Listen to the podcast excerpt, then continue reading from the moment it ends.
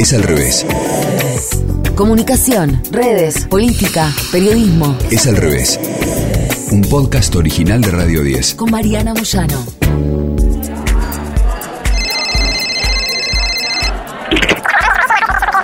Hay como una pregunta desesperada en las últimas horas, ¿no? Y es, ¿qué entendió ley que los otros políticos más tradicionales no entendieron? Es evidente que supo captar una fibra, la fibra del enojo, de la molestia. Pero yo diría, más que del enojo y de la molestia, como se dice ahora tan rápidamente para justificar un voto que no se comprendió y no se leyó, y que se le dice voto bronca, yo diría que es más el voto de cierta desolación y de la propuesta de un entusiasmo. Entre lo sacrificial y lo punk, es más divertido lo punk. Entre Quilapayún y Sex Pistols, está clara la elección. Hay personas que se sintieron solas, 10 años, la última década, más allá del bolsillo y más allá de la economía, más allá de cualquier tipo de plan o programa. Hay algo vinculado con la compañía, con la palabra, con el estar.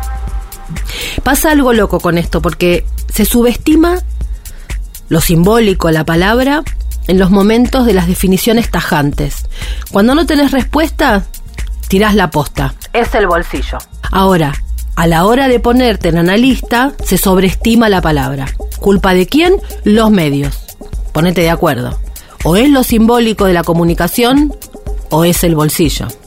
En lugar de asumir algún tipo de autocrítica o de ver el error o de ver lo que no se vio, ahí se subestima lo simbólico, la palabra y entonces la plata. Pero cuando viene la parrafada de explicación, todo es lo simbólico, la palabra, los medios, el poder real. Fórmulas que estaban bien en 2008, 2009, 2010. Pero ya en 2012, cuando empezó Internet a reinar, empezaron a tener un problema y en 2013 ya estaban a punto de ser obsoletas.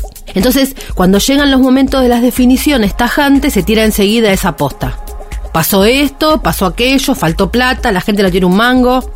Pero al mismo tiempo, esas mismas personas que en los medios dicen eso, cuando les preguntas un poquito más, te dicen la construcción de sentido, los medios, y ahí toda la responsabilidad es de lo simbólico.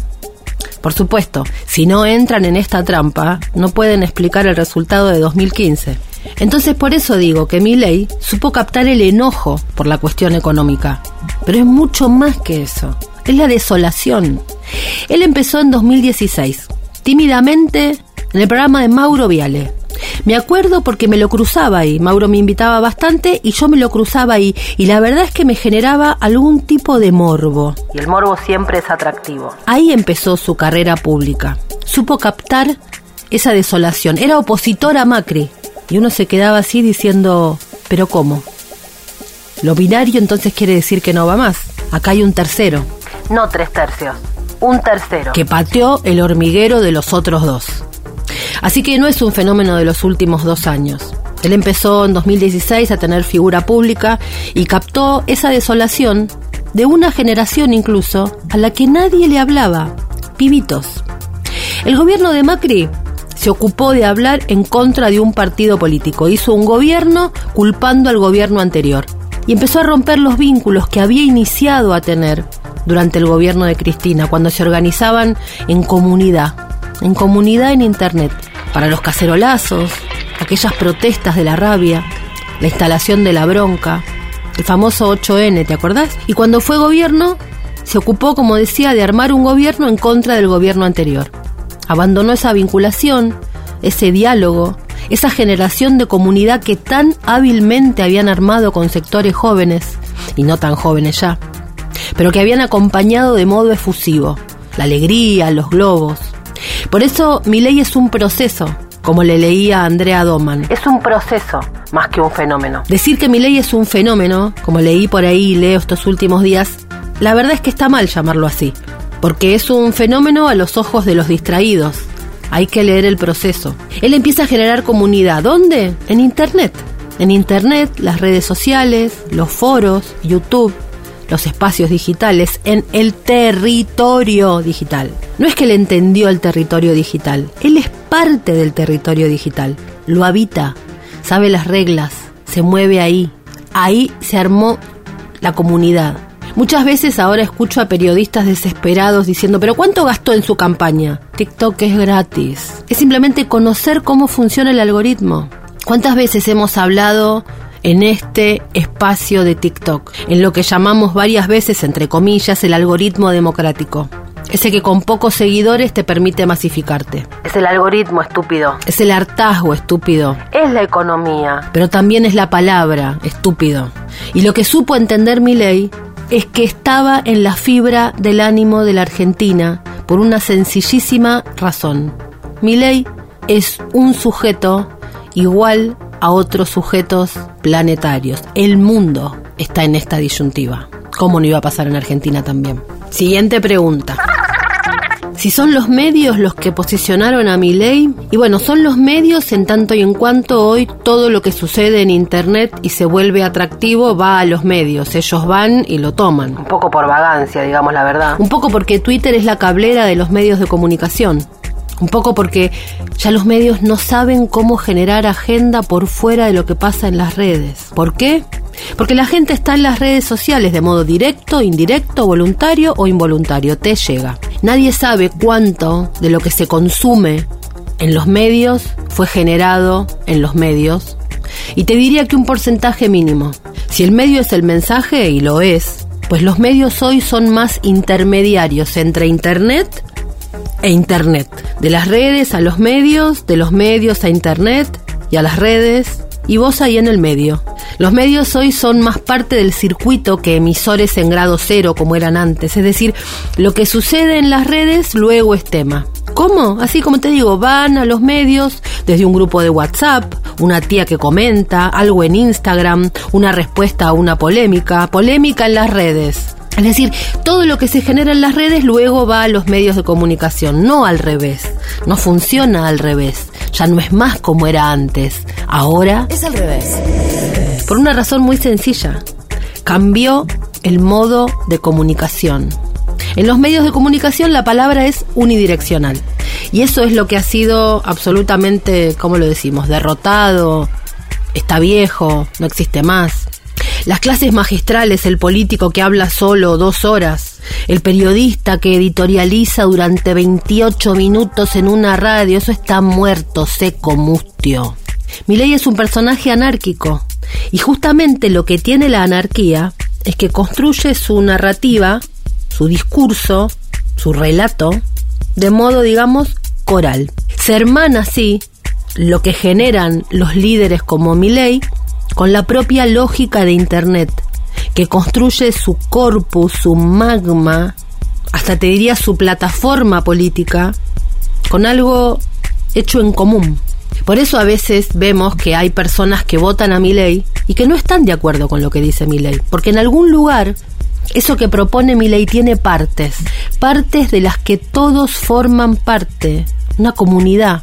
Y no todos en una comunidad están de acuerdo con todo. Mi ley puede decir algo con lo que su comunidad esté en desacuerdo, como sucede en Internet, en la red, una partecita. Los Trump, los Bolsonaro, que en su momento ganaron, y por qué no ahora mi ley, consiguen su éxito porque se animan a decir las cosas de la misma manera que las redes nos enseñaron a decir. Quizá la imposición de un manual de la corrección política no solo no interpela, sino que expulsa de la discusión pública de las redes sociales.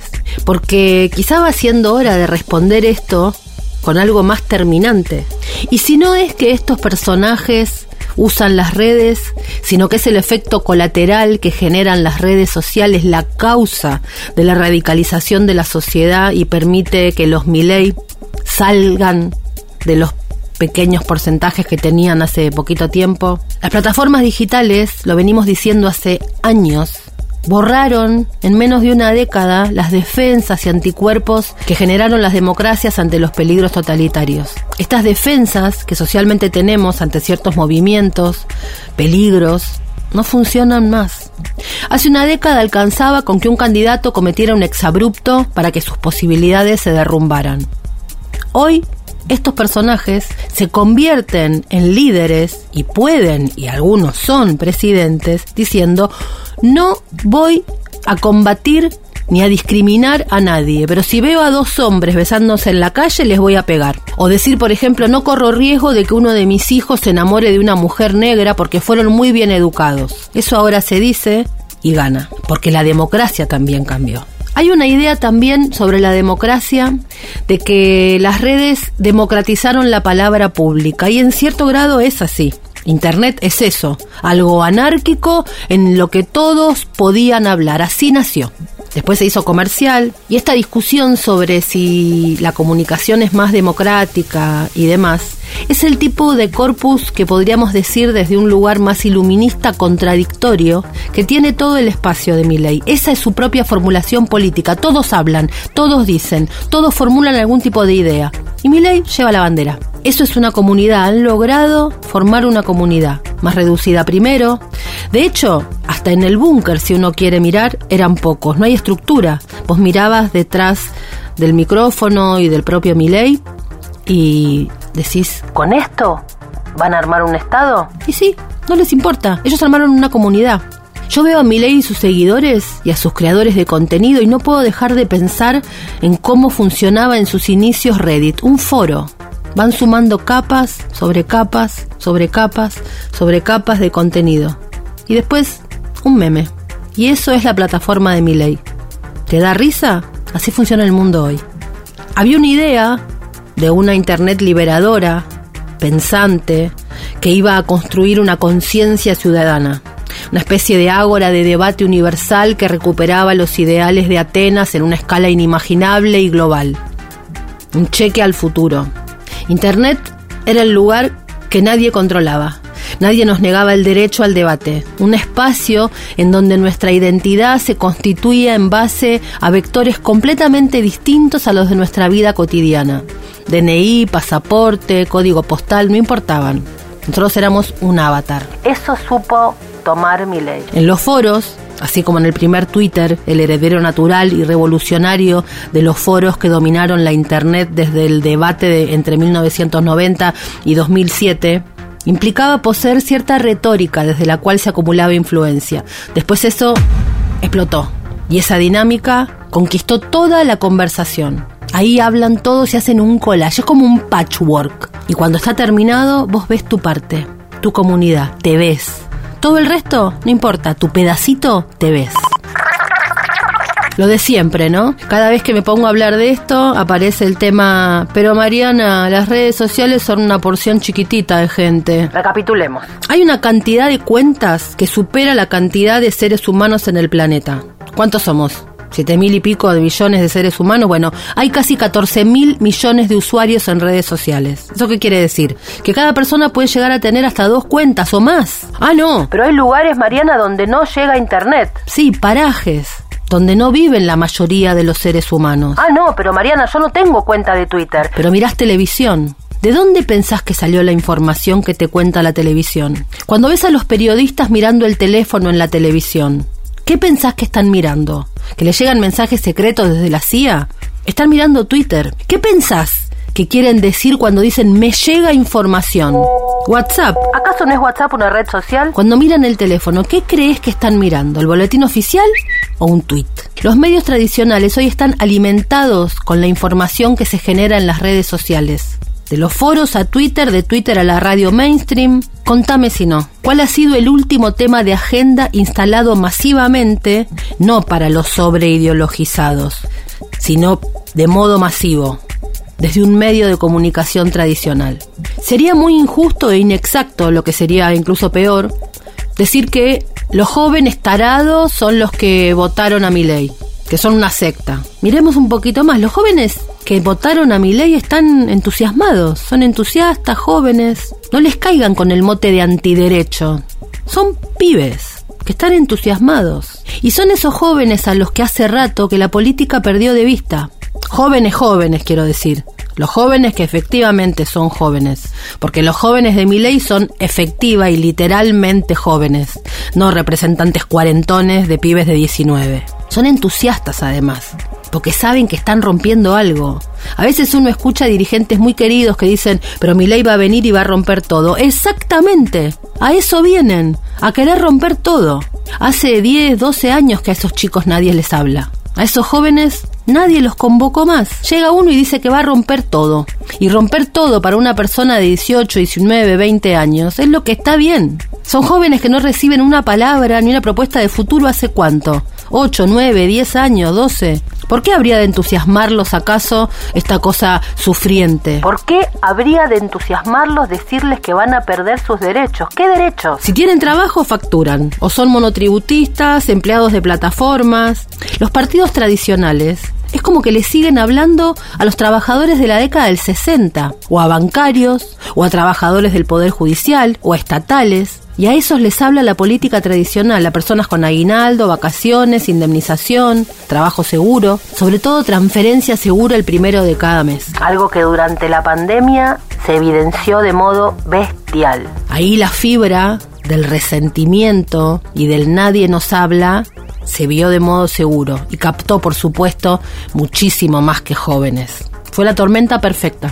Quédate adentro, te decían los que tenían la transferencia segura. Claro que había que cuidarse, pero también había que tener en cuenta a los que no podían quedarse en casa. Y empezó esa cosa moral. Entre lo moral, lo sacrificial y lo punk, pensalo, ¿qué elegís? Ellos eran trabajadores que no tenían la transferencia segura. ¿Cómo no va a haber ahí una tormenta perfecta? Esos partidos tradicionales siguieron hablándole al papá de Mafalda, que no vivía con lujos, pero podía sacar un crédito, un autito, tener un trabajo mínimamente estable, un salario más o menos seguro. Y le siguen hablando a eso. Entonces, los trabajadores bancarios, los del Poder Judicial, los estatales que tienen esa seguridad, ¿por qué no van a ser vistos como privilegiados? Si todos los otros no tienen eso. Entonces, cuando les dicen, vas a perder tus derechos, los jóvenes miran y dicen, ¿qué derechos? ¿Qué derecho voy a perder? Si yo no tengo nada de eso. Y no se trata solo de dinero, insisto. Hay trabajadores de plataformas que ganan incluso muchísimo más que lo que vos ganás o lo que gano yo. Ahora que estoy grabando y con todos los trabajos que tengo. Simplemente tienen otro tipo de empleo. Y para ese tipo de empleo el Estado también tiene que aparecer. Y no está. Fíjate, hay algunos emprendedores que exportan 1.500, 2.000 dólares. ¿Cómo ingresan esos dólares? ¿Al monto del dólar oficial? Es para vivir, no para enriquecerse ni para mandarlo a Delaware. El Estado argentino está preparado para exportar soja y tiene toda su burocracia preparada para los que exportan soja. Ahora, para un emprendedor de 1.500, 2.000, 3.000 dólares, un incordio absoluto.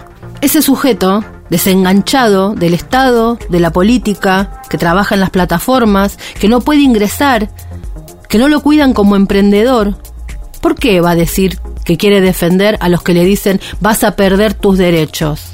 Hay una fibra de conexión con un líder mágico. Tuvo Cristina, lo tuvo Menem, una estrella. Y ley la tiene. Les propone un futuro, si querés un futuro punk, un no future, pero un futuro, algo eléctrico. ¿Y el resto? Y además el resto va y dice, te voy a explicar. Ay, cuando se ponen a querer explicar, yo te voy a explicar. Fíjate lo que te provoca que alguien venga y te diga, yo te voy a explicar. Pulsa, clausura orejas. Y algunos seguimos insistiendo con que el votante no conoce la verdadera propuesta. Y llenamos las redes mostrando lo que dijo miles de retweets, nos indignamos. Entonces nos sentamos a esperar que esos brutos vean lo que dice y listo, chau. Entonces adiós mi ley. Pues no. No solo no genera ese efecto, sino que además gente que tenía hasta ciertos reparos para apoyarlo, va y lo apoya. Eso quiere decir que la gente se volvió loca. Y es interesante, ¿no? Como usamos la idea de la gente, porque no nos incluimos. La gente es el otro. El bruto es el otro. El troll es el otro.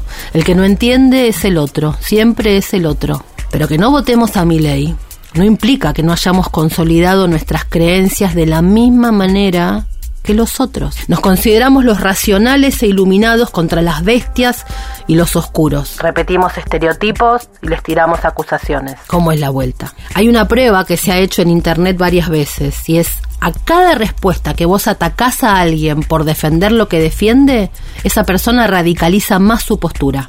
Este fenómeno fue llamado backfire o efecto de retroceso, que es una expresión psicológica, que consiste en negar hechos y datos que pueden cambiar la perspectiva previa del tema. Si vos tirás con acusaciones, lo que vuelve es reafirmación de lo que se pensaba. A nadie le gusta reconocer algo. A nadie le gusta rever su posición. Ni a los que votan a mi ley, ni a vos, ni a mí. Y no somos quien para ir a decirle al otro que tiene que revisarlo. Porque cuando el otro nos dice revisalo vos, no somos muy flexibles tampoco. Estas clases explicativas y monólogos, explicando nada. Yo diría que más que clases magistrales es la hora de la oreja magistral, de la escucha magistral. Escuchas magistrales más que clases magistrales. Me parece que es lo que viene haciendo falta en Argentina hace rato. Lo están votando justamente porque va a romper todo. Alguien que rompa todo. Rompan todo. Dirían Charlie, Sandro y Pedro Aznar. Si no hay respuesta, rompan todo. Hace una década que Nancy Fraser viene diciendo algo que en su momento fue una revelación, por lo menos para mí, cuando empezó a ver de qué se trataba el fenómeno Trump. Ella dijo que el progresismo se ha vuelto conservador, que no se trataba solo de ir contra ciertos privilegios del establishment, era contra todo lo que era establishment, y el progresismo también lo era. Hoy el progresismo tiene una alianza con ese establishment. Es más, quizá haya que pedir esa alianza para que no gane lo anarco-punk que es tan atractivo y está tan de moda. Ella lo dijo de modo tan perfecto que lo voy a releer. Lo he hecho cientos de veces, pero vale una más a las puertas de lo que está pasando. Ella dijo así. La victoria de Trump no es solamente una revuelta contra las finanzas globales. Lo que sus votantes rechazaron no fue el neoliberalismo sin más, sino el neoliberalismo progresista. Esto puede sonar como un oxímoron, pero se trata de un alineamiento, aunque perverso, muy real, es la clave para entender los resultados electorales en los Estados Unidos y acaso también para comprender la evolución de los acontecimientos en otras partes. La forma que ha cobrado en los Estados Unidos el neoliberalismo progresista es una alianza de las corrientes dominantes de los nuevos movimientos sociales, feminismo, antirracismo, multiculturalismo y derechas LGBTQ por un lado y por el otro, el más alto nivel de sectores de negocios simbólicos y de servicios, Wall Street, Silicon Valley y Hollywood. En esta alianza, las fuerzas progresistas se han unido efectivamente con las fuerzas del capitalismo cognitivo, especialmente la financiarización.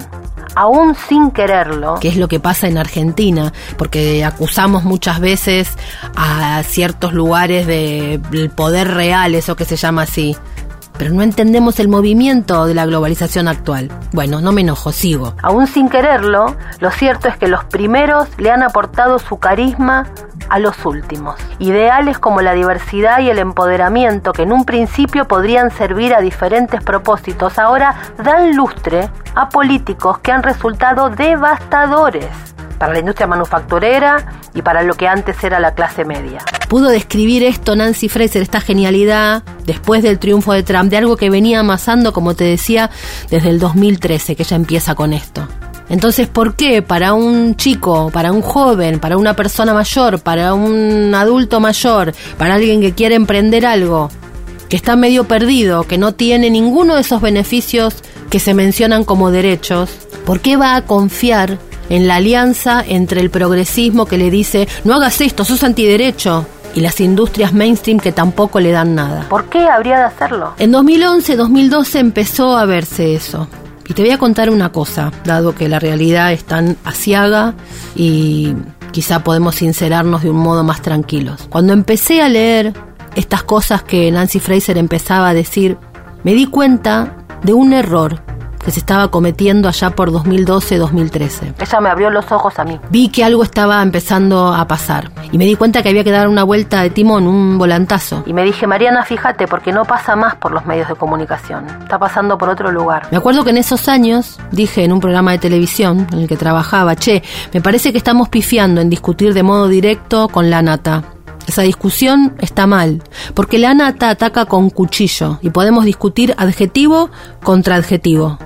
Y lo que está empezando a ganar terreno en la calle es la forma de limar de la piedra pómez. ¿Viste que va de a poquito?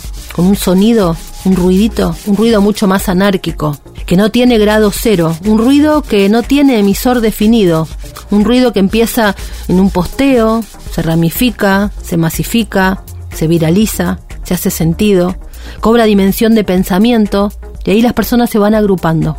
En aquellos años se agruparon para armar los cacerolazos. Eran personas juntándose de modo inorgánico, amorfo, y ahí cambió la comunicación. Cuando vi eso dije, yo estudié comunicación para entender dónde está el poder de la comunicación, no para encerrarme a hablar de Clarín.